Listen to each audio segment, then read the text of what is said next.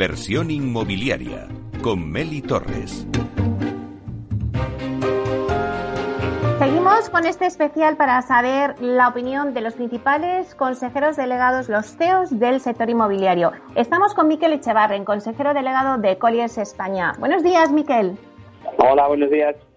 Bueno, pues un placer tenerte aquí en este programa especial que estamos haciendo para ver en qué punto estamos ahora en el sector inmobiliario. Miquel, todos estamos inquietos ante la incertidumbre de la evolución del COVID, pero ¿qué va a pasar en este sector, en el inmobiliario? ¿Qué están haciendo las inmobiliarias para sortear esta incertidumbre? Pues en el, sector inmobiliario que más eh, preocupa a, todos nosotros, que es el, sector residencial más próximo, eh, ahí eh, siempre tenemos, varios factores eh, eh, que, se enfrentan entre ellos. ¿no? Digamos que tenemos aquellos que quieren comprar, que estarían deseando eh, que los precios bajen, aquellos que no pueden comprar y están deseando que el mercado se estrelle, y luego hay un 75% de las familias españolas que están esperando pues que no bajen los precios de sus, de sus viviendas o que, o que incluso suban. ¿no? Entonces ahí ahora mismo pues hay mucho revuelo, si van a bajar, si no van a bajar, ¿qué, qué es lo que está pasando de verdad? En el mercado eh, de, transacciones de viviendas hay dos, eh, dos tipos muy diferenciados. Uno que son las viviendas nuevas y luego las viviendas usadas. Las viviendas usadas, eh, las estadísticas responden más rápidamente a lo que está pasando que las de obra nueva. ¿Y por qué? Pues porque cuando yo vendo mi vivienda hoy usada, aparece en el registro y aparecen las estadísticas que le he vendido hoy.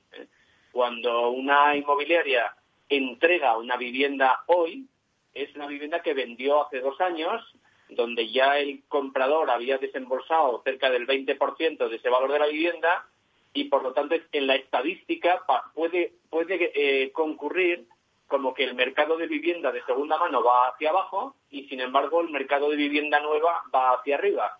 Pero el mercado de vivienda nueva, digamos que tiene eh, este, estas especificidades, ¿no? En el mercado de segunda mano sí estamos viendo bajadas. Estamos haciendo un test de toda la oferta nueva que se pone en el mercado de vivienda usada todos los lunes y todos los viernes en todas las plataformas de Internet. Y se están observando caídas entre el 5 y el 15% de los precios que se están pidiendo para vender. No son de los que se cierran, ¿eh? sino de la oferta de las viviendas se están poniendo más baratas frente al mes de febrero entre un 5 y un 15%, ¿no?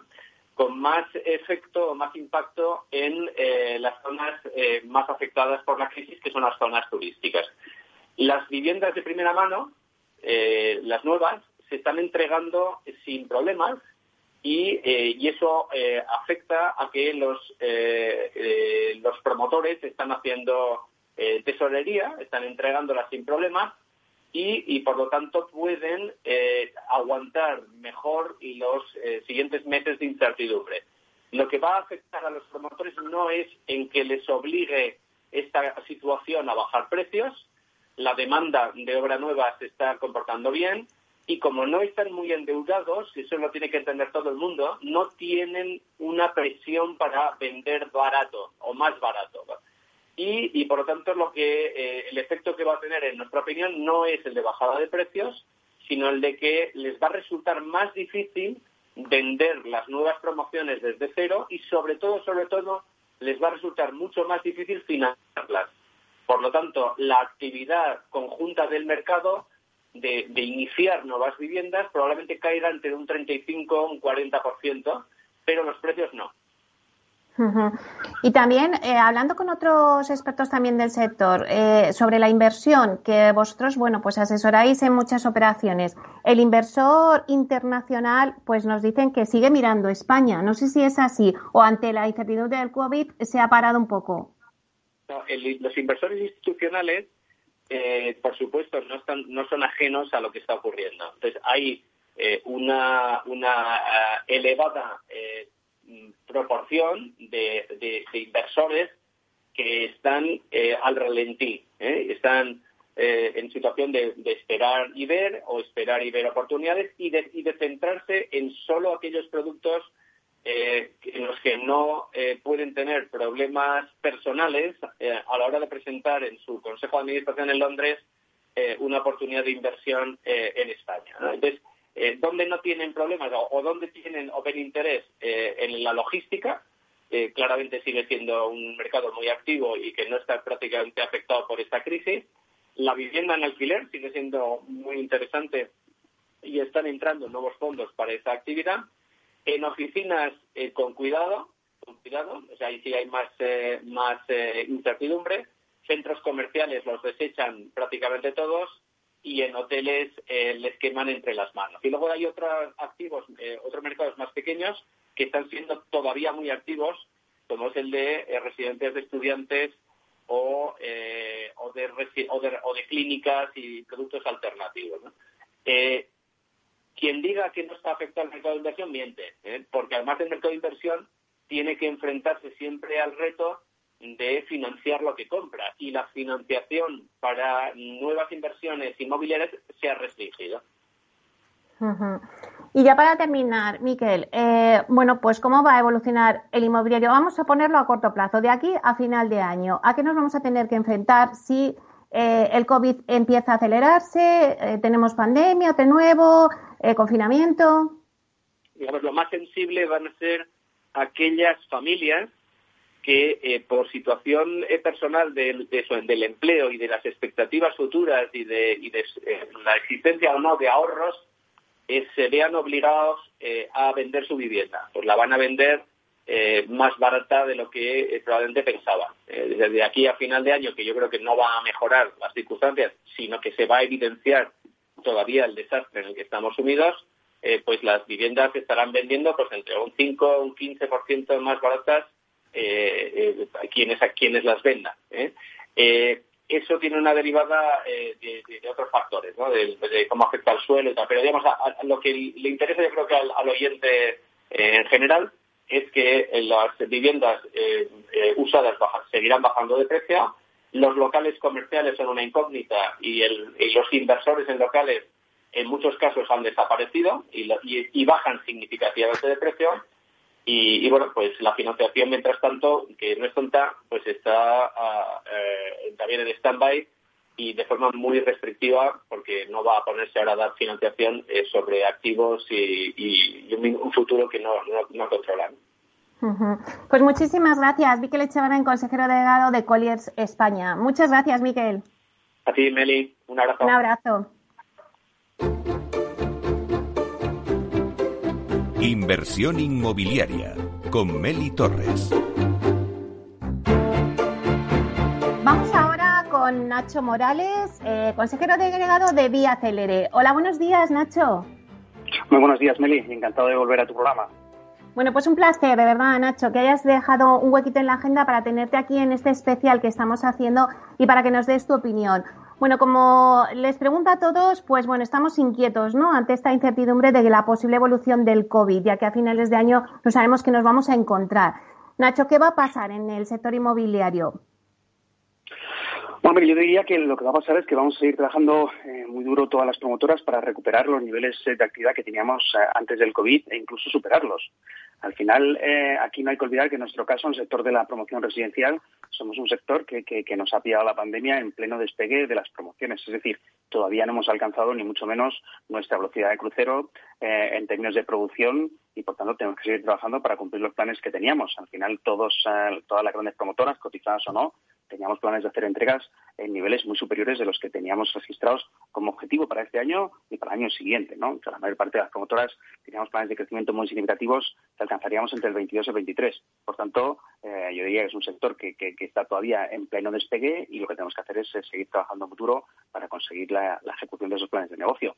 Aún existen en España muchísimas áreas metropolitanas en las que existe un enorme desequilibrio entre la oferta y la demanda entre otras cosas porque prácticamente desde la anterior crisis de 2008 no se ha puesto un nuevo producto de obra nueva al mercado, ¿no?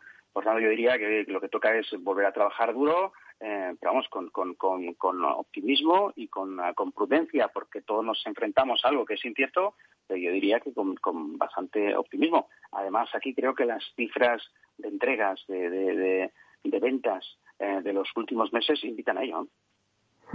Sí, la verdad es que las cifras de venta han sido espectaculares, pero ¿qué os preocupa ahora mismo al promotor en la situación? O sea, ya tenéis hechos los ejercicios del 2020, casi del 2021, pero bueno, ¿qué os preocupa si esta evolución del COVID pues eh, comienza y claro, pues ya sabemos si, como nos decía ahora que hemos estado hablando con Miquel, pues al final la financiación se restringe, las familias pues su situación se endurece. ¿Cómo os puede afectar o cómo creéis que tenéis que afrontar la situación para a largo plazo? Sí, vamos a ver, yo creo que, eh, eh, evidentemente las condiciones de financiación eh, pueden, digamos, endurecerse un poco y eso afecta mucho más a aquellas promotoras inmobiliarias que tienen un balance, vamos a decir, más pequeño, tienen menos, menos palancas para diversificar sus fuentes de financiación y, por tanto, eh, tienen, digamos, menos capacidad de reacción. Entonces, por tanto, diría que como conclusión así muy clara desde el punto de vista de la financiación, lo que genera un poco la pandemia es un perjuicio para los eh, mm, jugadores, vamos a decir, de tamaño pequeño y mediano. Yo creo que las grandes eh, promotoras tenemos muchas palancas, tenemos una situación de caja muy saneada y unos accesos a, la financiación bancaria del mercado de capitales que no disponen los pequeños jugadores.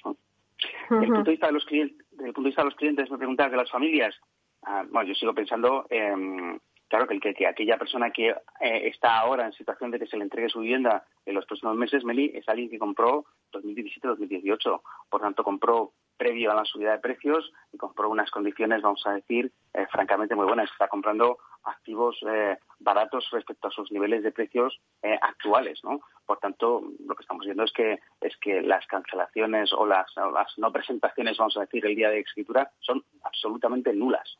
No se están produciendo efectos de ese tipo, ¿no? Que yo creo que una cosa que podría preocupar a los inversores es decir, oye, ¿realmente están dando hipoteca a las entidades financieras eh, a los clientes? La respuesta es sí. ¿Realmente están los clientes continuando con los procesos de venta, o sea, los de compraventa, me refiero? Claramente sí. Yo diría que al final estas cosas, Meli, aparte de que todos en cierto modo nos contaminemos con, con, mensajes, vamos a decir, de cierto pesimismo en mitad de la batalla, eh, lo cierto es que creo que la incertidumbre se combate siempre con, datos objetivos, ¿no? Y, yo a todos los oyentes lo que les diría es que los datos invitan claramente a oír de los miedos y a evitar mensajes catastrofistas, ¿no?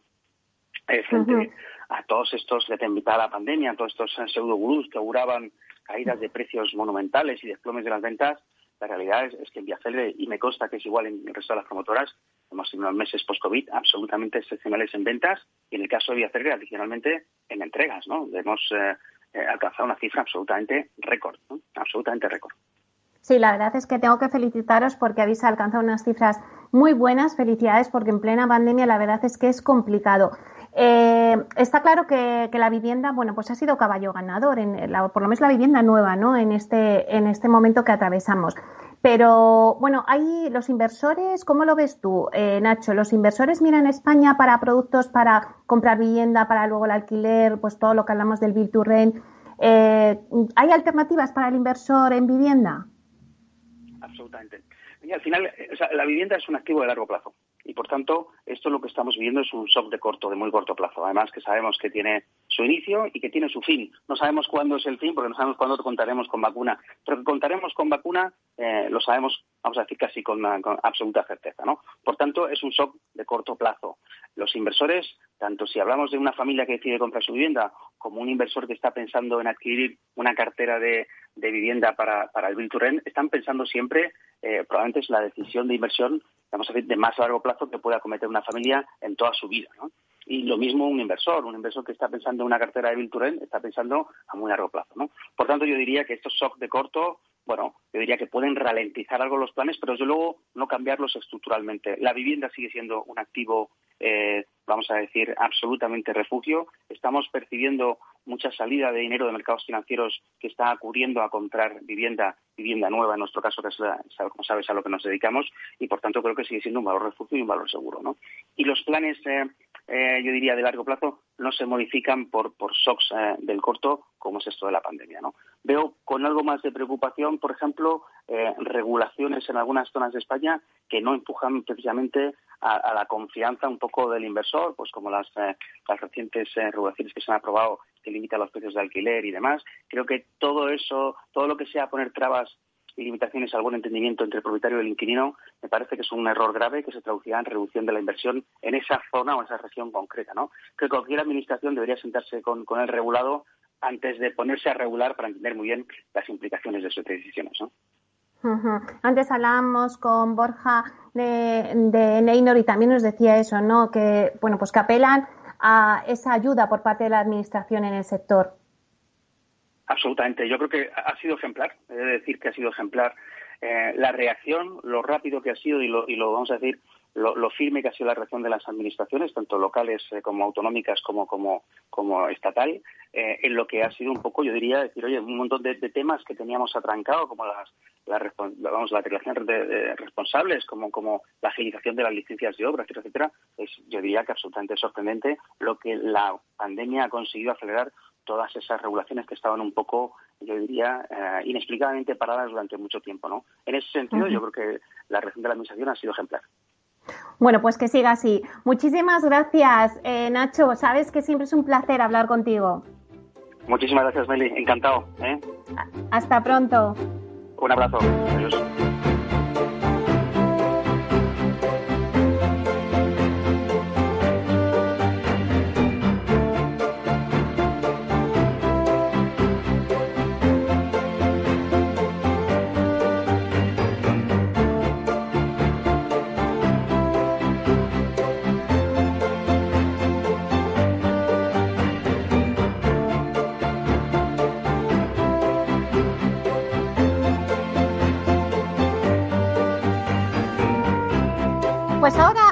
Escuchamos a Juan Velayos, fundador de su empresa JV20, que nos dé su opinión.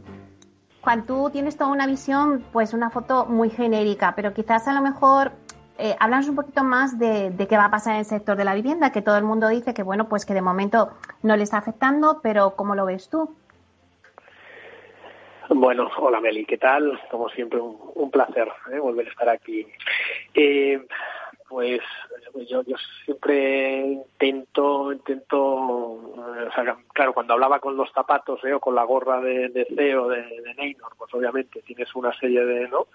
de tienes que tener cuidado con una serie de, mensajes, aunque aunque nunca aunque nunca eh, posiblemente nunca he sido demasiado cuidadoso y ahora mi gorra actual pues también tengo que tener cuidado porque tengo muchos amigos en el sector y es una realidad que, que la vivienda eh, ha reaccionado bien, te diría, a, la, a la salida del corona. ¿no? Eh, ha habido un, rebote que yo creo que por una parte pues es un poquito de demanda embalsada, ¿no? Porque durante tres o cuatro meses se paró un poquito la actividad y el que tenía las decisiones tomadas pues ha vuelto al mercado, ¿no? Cuando se ha reactivado el mercado. Es verdad que hay mucho de, y es cierto, ¿no? De todo este aspecto de que la gente ha visto, la, ha valorado muchísimo su, su espacio, ¿no? Su, su, ha hmm. visto lo, relevante que era su vivienda, ¿no? En, en, su, en su modus vivendi, ¿no? Y por lo tanto a, el que ha podido y el que no se ha visto afectado por ERES ni se ha visto afectado por ninguna circunstancia, pues, pues ha tomado la decisión posiblemente de tratar de mejorar las características de su vivienda. ¿no? Y todo eso ha supuesto un rebote para el mercado ¿no? y, y uno. O sea, por lo tanto, es, una realidad que el mercado se está defendiendo bien. Pero bueno, yo creo que, que no se autoengaña el que no crea que, que, los ciclos son ciclos y que los ciclos bajistas, pues la vivienda se vende peor, ¿no? Y hay menos hipotecas y hay menos todo. Por lo tanto, yo creo que, el, que la vivienda, eh, por suerte hay poca oferta, por suerte los jugadores que hay actualmente son muy profesionales, por suerte las compañías están mucho menos apalancadas, pero, pero la vivienda sufrirá, faltaría más, como cualquier otro sector más vinculado al ciclo, ¿no? O sea que yo, yo ahora creo que es un momento rarísimo sea, es un, tenemos una empanada importante, ¿no? Porque nos estamos viviendo el corona, ¿vale? Que es una cosa desconocida y que ha tenido, que tiene un impacto muy relevante en el corto plazo de mil maneras distintas, de mil maneras distintas pero a nadie se le escapa que después del corona viene una crisis, una crisis, más allá del motivo que haya sido el corona o no, pues entramos en un ciclo bajista, ¿no? O, parece ser, ¿eh? o, ya veremos si es V, si es U, si es no sé qué, pero, pero ciclo bajista, ¿no? Como toda la vida en el inmobiliario, hay ciclos alcistas y ciclos bajistas, ¿no? Y, por otra parte, inclusive algunas de estas cosas están afectando a los fundamentales, que luego tampoco cambiarán tanto, ¿no? Pero en teoría, ¿no? Todos nos estamos preguntando, como muy bien dice el estudio, ¿no? ¿Qué impactos va a tener a largo plazo en los fundamentales del inmobiliario, ¿no? Entonces nos encontramos que ha llegado el agosto, que estamos a 3 de septiembre, y los inversores también, de que luego hablaremos, pues dale esto. Es un momento muy, muy, muy extraño. Pero la vivienda a muy corto plazo yo creo que ha aguantado bien.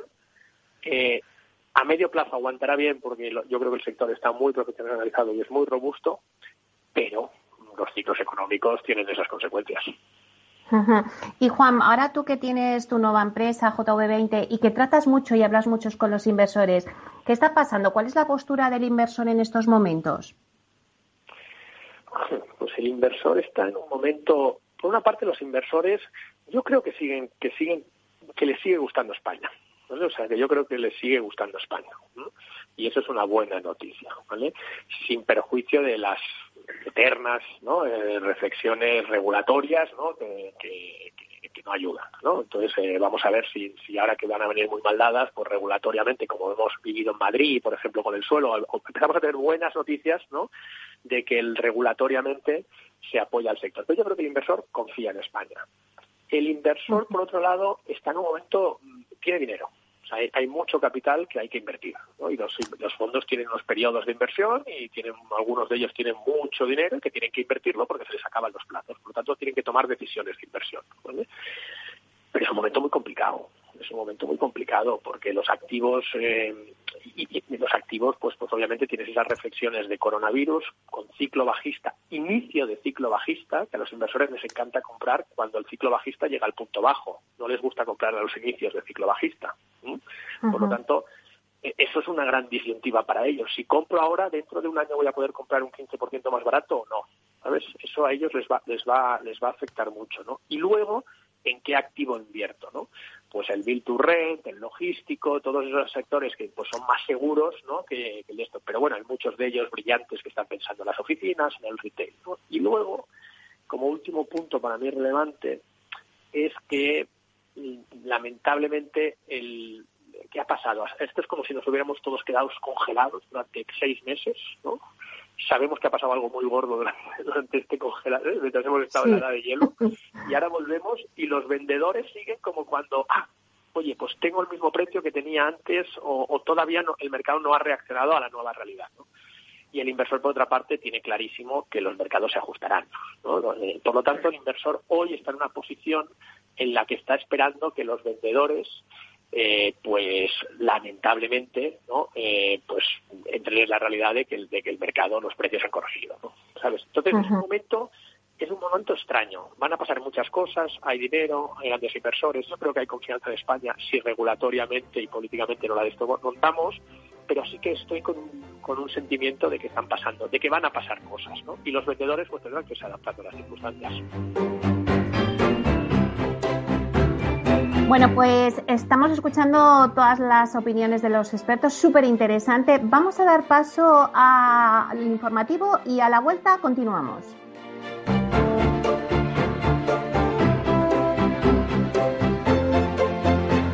Inversión inmobiliaria con Meli Torres.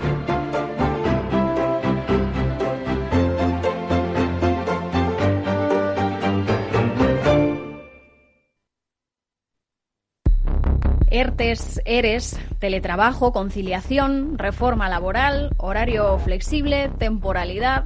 Nuestro país tiene una tasa de paro muy elevada y la tasa de temporalidad es también muy alta. Todo ello tiene un elevadísimo coste económico y social que no nos podemos permitir. Las claves de la vuelta del trabajo en Capital Radio.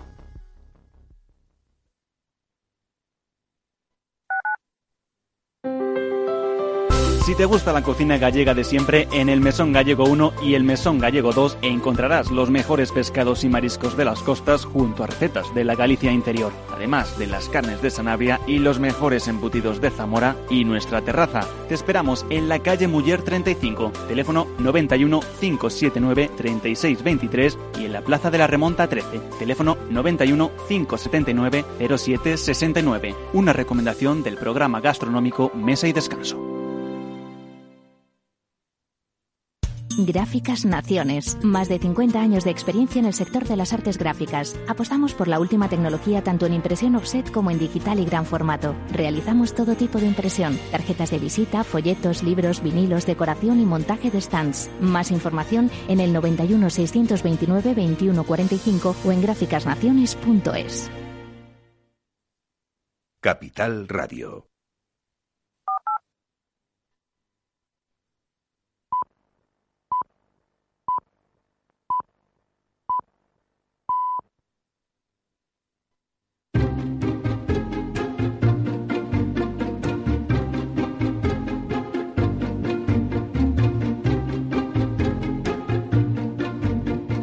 Inversión inmobiliaria con Meli Torres.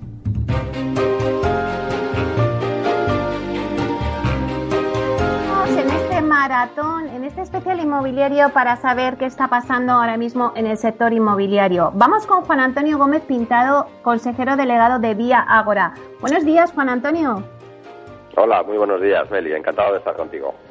Bueno, pues un placer que nos hayas hecho un huequito en tu agenda para estar en este programa especial que estamos haciendo pues para ver en qué punto estamos ahora en el sector inmobiliario. Mira, Juan, todos estamos inquietos ante la incertidumbre de la evolución del COVID, pero ¿qué va a pasar en este sector, en el inmobiliario? ¿Qué están haciendo las empresas, las inmobiliarias para sortear esta incertidumbre?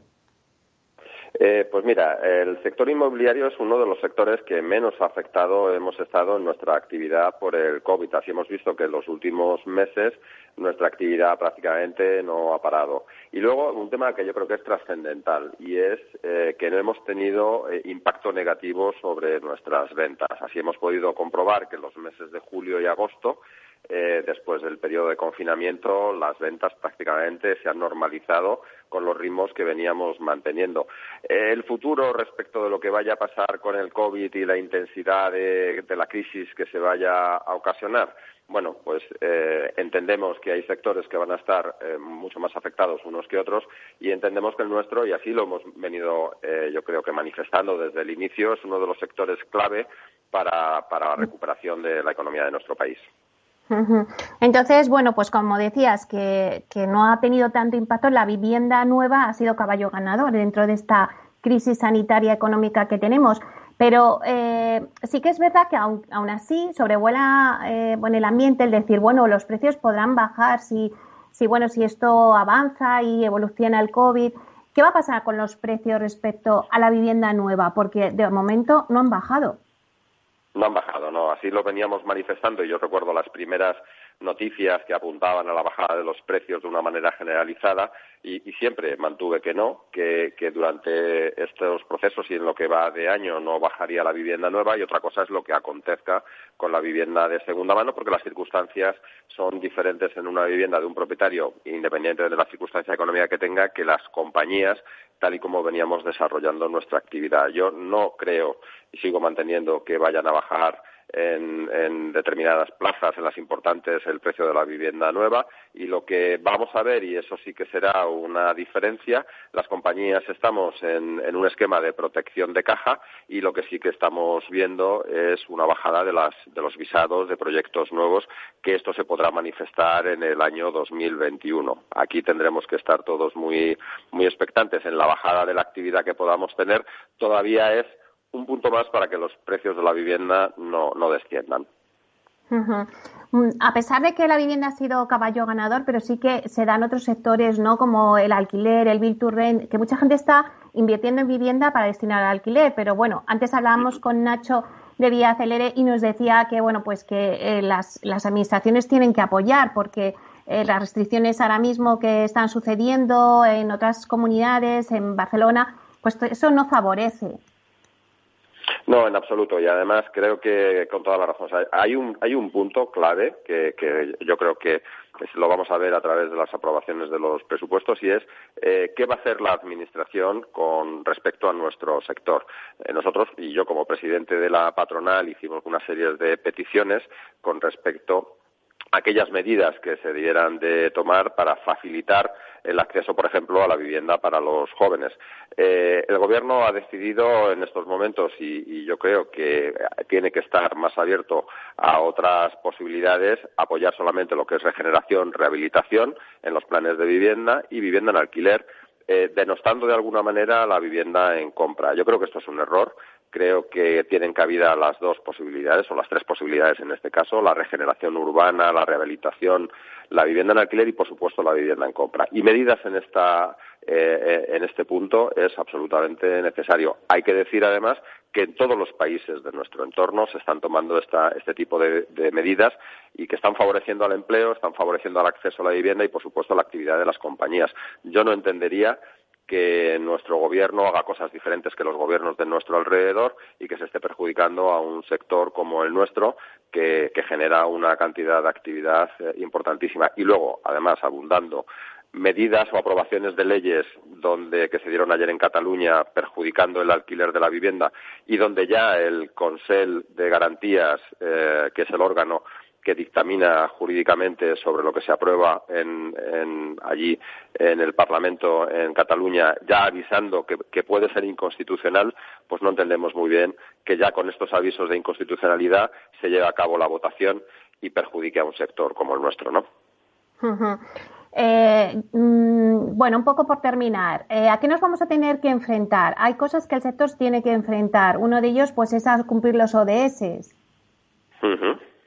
Perfectamente, sí, sí. El, sector eh, se está ya organizando y reventando desde hace ya tiempo con, con, asumiendo lo que tenemos que hacer a través del código técnico, que es respetar eh, el cumplimiento de los, de los ODS. Yo creo que esto es un, un objetivo que es ineludible. Los fondos que vienen desde Europa, eh, una de las condicionalidades claras es que se dediquen a digitalización de la economía y al cumplimiento de la sostenibilidad a través de los ODS y el sector no puede hacer otra cosa que dar cumplimiento y las compañías tenemos que tomar las riendas eh, y la delantera y la bandera para llevar a cabo este cumplimiento de ODS y de sostenibilidad en nuestro sector. Porque ahora que hablas de los fondos, eh, Juan Antonio, eh, ¿el inversor que viene a España está ahí o lo está mirando de reojo? ¿Se ha parado? ¿Qué está haciendo? Yo creo que ahora mismo sigue, sigue habiendo un interés eh, en España y además de otra tipología de fondos, más pensando, y, vimos el fenómeno Bill to Rent justo antes del confinamiento. Creo que los fondos están ahí, lo que pasa que en estos periodos de incertidumbre, lógicamente, eh, pues eh, todo el mundo está eh, mm, preveyendo qué es lo que puede ocurrir para tomar las decisiones. Entonces, creo que el interés está ahí, creo que los fondos están y que cuando esta situación se vaya resolviendo y vayamos, eh, y lo vamos a ver además en un corto plazo, ya anticipábamos que esta crisis va a ser muy profunda, pero yo creo que eh, en, intensidad, pero en un tiempo bastante limitado, con lo cual, en cuanto se pase esta crisis, veremos otra vez la actividad renacer porque la necesidad de vivienda está ahí. Muy bien, pues muchísimas gracias, Juan Antonio, por hacernos este huequito, por darnos tu opinión y por participar en este especial inmobiliario. Un placer. Muchas, muchas gracias a ti, Meli. Un abrazo. Hasta luego.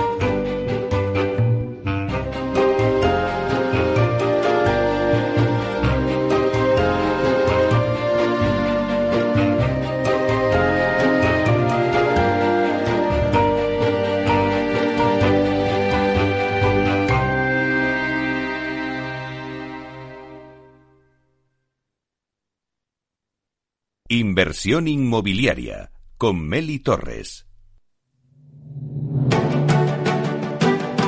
Una piscina infinita, una terraza con vistas, un gran salón para invitar a la familia o todo a la vez. No importa lo que estés buscando para tu nueva casa, en Aedas Homes lo hacemos realidad. Entra en aedashomes.com y sal de la fila de los que sueñan. Aedas Homes, tu casa, por fin.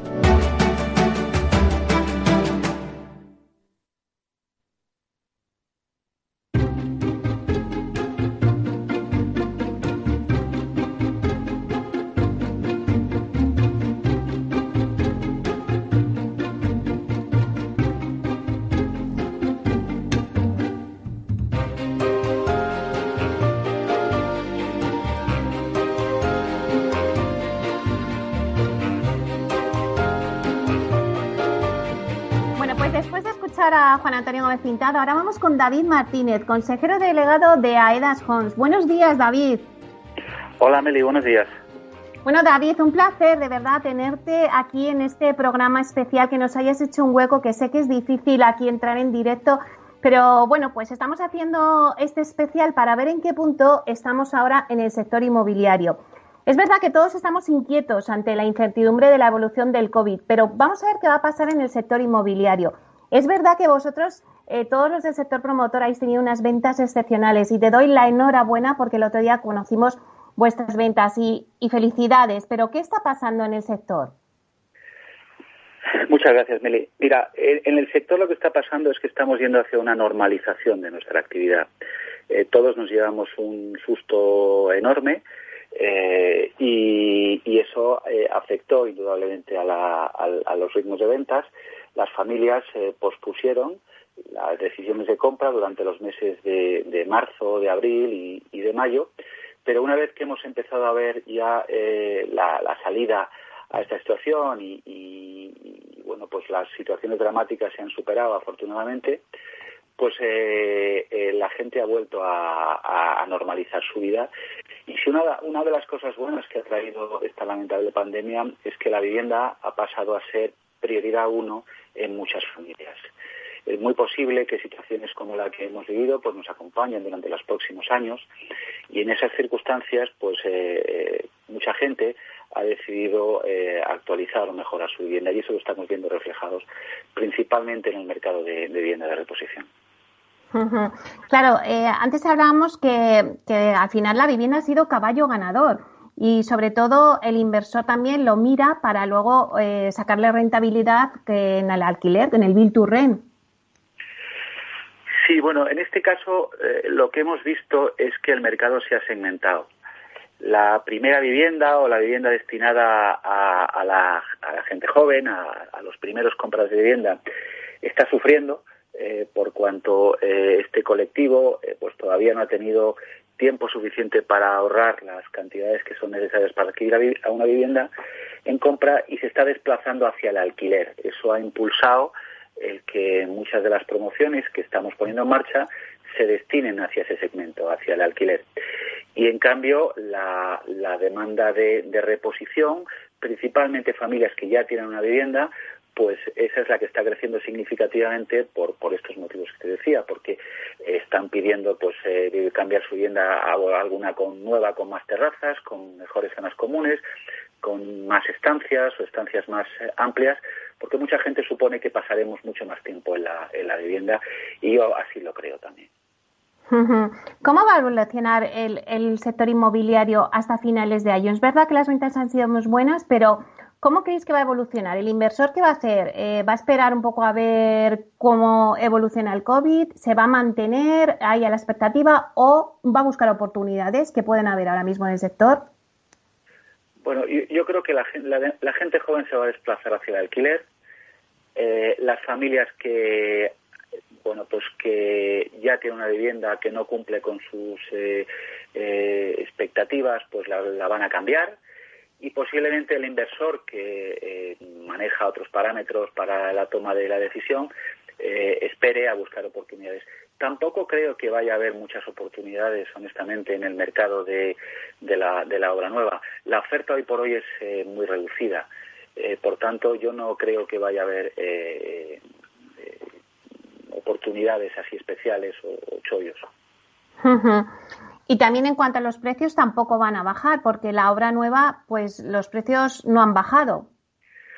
No, eh, la realidad es que los precios de la obra nueva no han bajado, a pesar de, muchos apóstoles del Apocalipsis que escriben eh, en los medios de comunicación eh, algunas manifestaciones, pero la realidad es que la obra nueva no ha bajado. Es verdad que la obra de segunda mano sí eh, la vivienda de segunda mano, pues hemos visto eh, algunos casos donde, donde se han producido en algunas zonas eh, caídas de precio.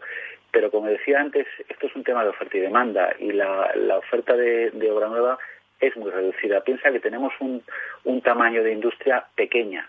Estamos haciendo 50.000 viviendas al año en España, cuando en países europeos próximos a nosotros están haciendo cuatro y cinco veces más vivienda de nuevo. Con lo cual, todavía tenemos un mercado muy pequeño, pero afortunadamente eh, sano y solvente.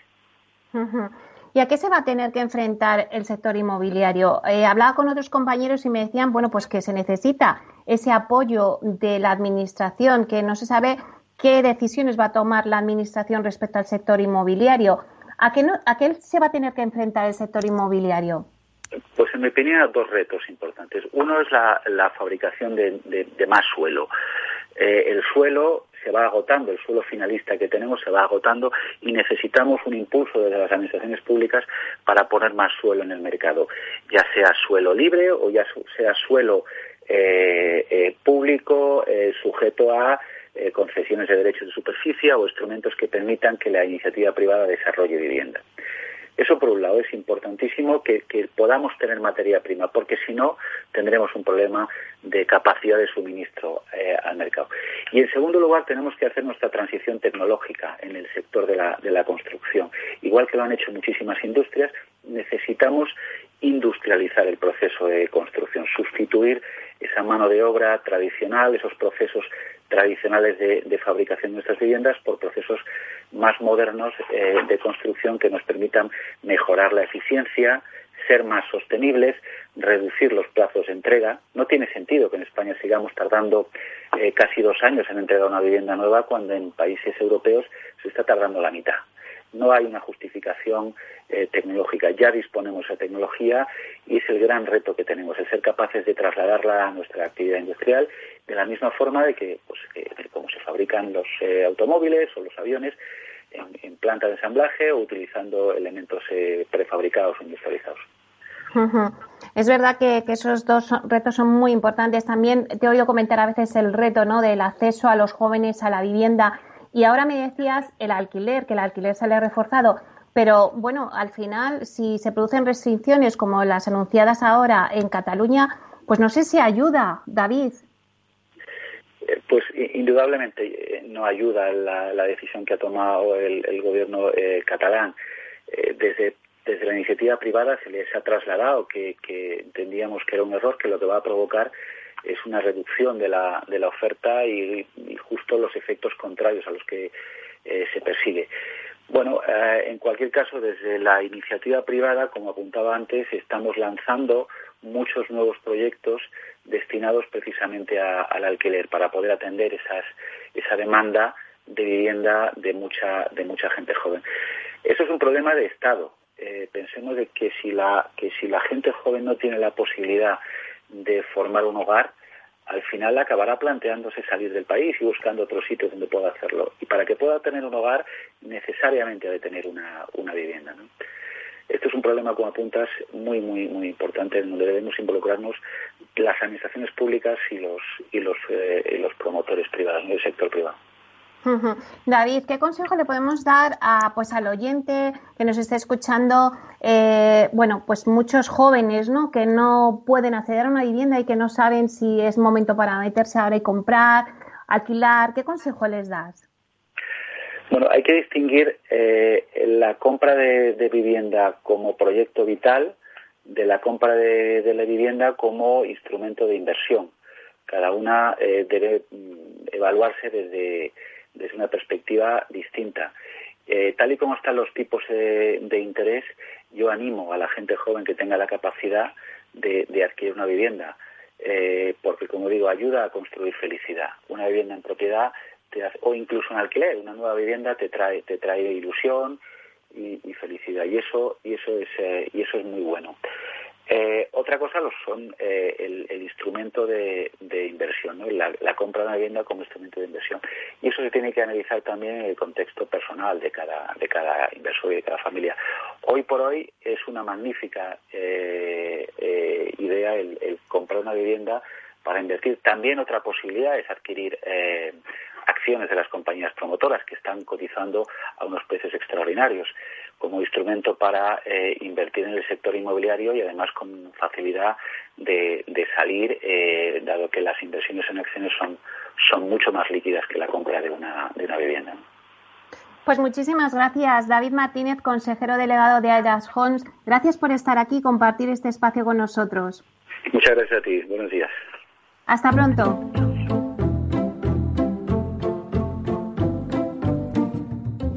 Inversión inmobiliaria con Meli Torres. Bueno, pues acabamos de escuchar la opinión de David Martínez, consejero delegado de Aidas Homes, y vamos ahora con Javier de Pablo, consejero delegado de Vides One. Hola, buenos días, Javier. Hola, Meli, ¿cómo estamos? ¿Qué tal? Bueno, pues un placer tenerte aquí también en este eh, programa especial que estamos haciendo para ver la opinión de los principales protagonistas del sector inmobiliario. Eh, bueno, pues como les he dicho a todos, la verdad es que notamos que todos estamos un poco inquietos ante la incertidumbre de la evolución del COVID. No solamente pues que hemos llevado a nuestros hijos al cole en esta semana que ha arrancado y decimos, madre mía, ¿qué va a pasar? Eh, lo, me, imagino que en el sector inmobiliario, si lo trasladamos la pregunta, pues también los inversores se lo preguntarán, ¿no? ¿Qué va a pasar en este sector inmobiliario ahora? Ante esta incertidumbre de esta evolución del COVID, ¿qué están haciendo las inmobiliarias para sortear esta, esta incertidumbre? Javier. Bueno, nosotros, como ya sabes, por nuestro modelo de negocio lo estamos sorteando bastante bien y estamos bastante eh, ilusionados con el final de año debido a, bueno, estamos, nuestros clientes, eh, los fondos y las, las, compañías con las que trabajamos para la venta de estos activos, pues estamos haciendo, eh, preparando ventas bastante interesantes, ¿no? Para de aquí a final de año eh, nuestra forma de trabajar pues es bastante alineada pues con, la evolución de que llevaba la sociedad y con esta situación pues está siendo un acelerador de muchas tendencias. Y, obviamente pues lo que vemos es que eh, a ver el, covid está afectando eh, obviamente a, la economía en general afecta al, mundo inmobiliario en particular pues efectos de en algunos mercados pero también lo que vemos es que no es por ser optimista que en el, que en el mercado tanto a nivel individual como a nivel institucional hay bastante liquidez, con lo cual, independientemente de que haya zonas y mercados que se vean afectados en valor, eh, en general, o sea, yo lo comparo mucho estos días, pues con, con o sea, aunque, aunque es evidentemente diferente, si no se puede comparar peras con peras, a la situación del 2008, que, que hubo un parón brutal en todos los sentidos, aquí vemos que sigue habiendo mucho interés por invertir y por comprar, ¿no? Eso es eh, para mí un poco el resumen general de la, de la situación en la que estamos ahora mismo, ¿no? Y vosotros que habláis mucho con los inversores, eh, hay mucha liquidez por parte del inversor, inversor internacional, eh, que bueno, que todavía sigue mirando y que cree que España sigue siendo un país interesante, aunque estamos atravesando estos momentos. Sí, sí, sí, sí, sí, sí, sí. Yo creo que hay mucho interés, te digo, desde el señor que compra un piso de 50.000 euros en Parla hasta el, gran fondo que está mirando o comprar carteras o comprar inmuebles, eh, portfolios de gran volumen. O sea, es verdad que en algunos mercados ahora mismo hacer el underwriting de algunos de algunas carteras, algunos inmuebles es un poco eh, digamos complicado, digamos a corto plazo, sobre todo pues que sea hasta que salgamos eh, de esta situación eh, de restricciones físicas y sanitarias, pero desde luego vemos que sigue habiendo muchísimo interés, o sea, no hay no han desaparecido el interés por comprar. Y un poco también pues como ha ido algún, algún participante anteriormente o sea, lo que vemos es que una tendencia que, que creo que ya nació desde, el, desde la salida de la anterior crisis y, se acelera es que los, eh, la, la, la, inversión en el, en el sector inmobiliario vía, como decía antes David Martínez, tanto vía cotización o vía directamente compra de activos, eh, es una tendencia que viene para que vino para quedarse y que es, que es definitiva, ¿no? O sea, la gente está, incluso el español medio, creo que está colocando sus ahorros más que nunca en, en inmobiliario. que tiene, vamos, Sí, es una apuesta segura. Y Javier, eh, vosotros tocáis, eh, bueno, pues muchos productos de distinta índole, pues logístico, oficinas, vivienda. Eh, ¿Qué consejo le darías al inversor? ¿En qué producto nos tenemos que fijar ahora para invertir? A ver, esta es una pregunta siempre muy delicada, ¿no? Sí. A ver, yo creo que si eres un inversor, por ejemplo, nosotros hemos vendido muy bien activos eh, bien ubicados para alquilar en residencial. Ahí creemos que es una tendencia muy estable. Creo que el, que el alquiler residencial es un mercado que va, que va a seguir funcionando muy, muy bien. Obviamente habrá algunos ajustes de precio en las rentas, pero creo que los ajustes de precio en renta van a ser inferiores a los, a los ajustes de precio en valor en, muchos sitios, ¿no? Eh, vemos también, pues que por ejemplo, eh, mucho inversor o pequeño inversor, también cuando vendemos a lo mejor activos terciarios, eh, están primando mucho, por ejemplo, el, en, industrial, en, comercial, en oficinas, pues si tienes un buen inquilino con un contrato bueno, se está volcando mucho la gente ahí, en, ese tipo de productos. También al mismo tiempo vemos que hay mucho inversor que si a lo mejor es un activo que no es tan interesante, pero está alquilado eh, y ven que pueden hacer cosas, que pueden mejorar el contrato, que pueden, pues también se están fijando en ese tipo de inversiones. Y bueno, también depende un poco del perfil de cada inversor, ¿no? Pero vemos que que prácticamente en todos los sectores sigue habiendo interés por invertir. obviamente hay algunos sectores, eh, en algunas zonas, pues algunos eh, locales en calle en algunas zonas, pues que están que están perdiendo su interés como locales, pero que al mismo tiempo, como estamos viendo en muchos ayuntamientos, está dando facilidad para reconversión a, otros a otros usos, como puede ser residencial, y que también ahí vemos oportunidades de muchos de muchos inversores, ¿no? Que lo están mirando desde el punto de vista, ¿no? Por último, ¿cómo crees que va a evolucionar el inmobiliario hasta finales de año? Vamos a cortarlo. Bueno, o sea, yo creo que de aquí a final de año, evidentemente va a haber en muchos mercados un ajuste, un ajuste de precio, en algunos casos. A lo mejor esperemos, o sea, no tan dramático como alguien vaticina, ¿no? Pero, pero lo, pero volviendo un poco al principio de mi intervención, eh, soy moderadamente optimista en el sentido que veo que sigue habiendo mucho interés por comprar. Entonces yo creo que en aquellos mercados en los que los inversores sigan, sigan apostando en aquellas tipologías, si las cosas se, ponen, están en un precio correcto, se van a seguir vendiendo. O sea, creo que, que ahí, y, vuelvo un poco al principio, tanto a nivel institucional como a nivel eh, desde el señor que compra un piso de 50.000 euros para invertir. Si el señor considera que el precio está bien, lo va a comprar porque al final muchas veces los inversores en, en, inmobiliario miran el, largo plazo, ¿no? Y entonces a lo mejor ahora un piso que a lo mejor, oye, pues mira, son 60.000, pero bueno, así a lo mejor si lo pide un poco más son 55, pero bueno, si es interesante, si lo puedes meter ya en alquiler y puede funcionar, ¿para qué vas a estar ahí ajustándote por hipótesis? Y si el año que viene hay recuperación, ¿qué hacemos? Claro. O sea, que yo creo que, yo creo que al final esta es una crisis muy, muy extraña, muy subgéneris, y tan pronto como esperemos que las noticias sanitarias eh, mejoren, esperemos que a partir del principio del año que viene, pues entiendo que y vuelva a la normalidad, normalidad, pues estoy convencido que las que las tendencias se invertirán, ¿no? Muy bien, pues muchísimas gracias, Javier Pablo, por estar aquí, consejero delegado de Vides One. Muchas gracias, Meli. Un abrazo. Hasta pronto. Hasta luego. Hasta luego.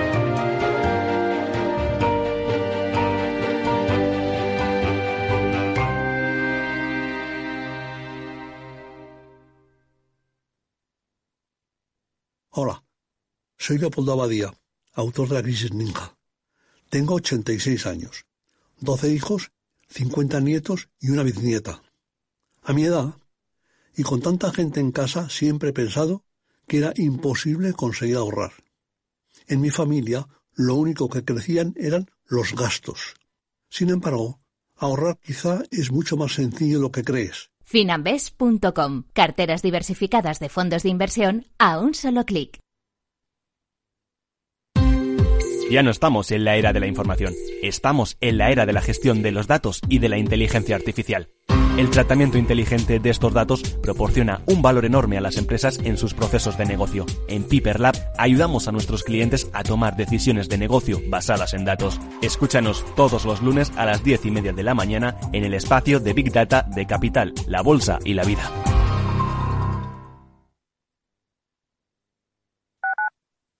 Tu radio en Madrid 105.7, Capital Radio. Memorízalo en tu coche. Disfruta de la mejor cocina gallega en Montes de Galicia. Todo un clásico moderno en el barrio de Salamanca. Disfruta de la variada dieta atlántica, de las mejores carnes y pescados tratados con respeto y transparencia y regados con una de las mejores bodegas de la zona. En grupo, en familia o en pareja, Montes de Galicia te ofrece el espacio perfecto en cada ocasión. Nos gusta que las personas tengan opinión propia. Quienes aquí hablan también expresan su propia opinión. No representan la opinión de Capital Radio.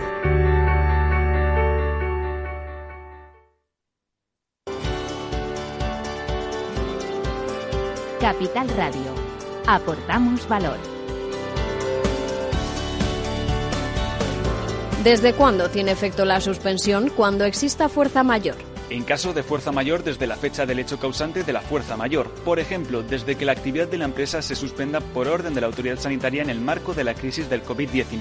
Mientras que en caso de causas económicas, técnicas, organizativas o de producción, los efectos serán desde la fecha en que la empresa comunique su decisión a la autoridad laboral, salvo que la empresa establezca una posterior.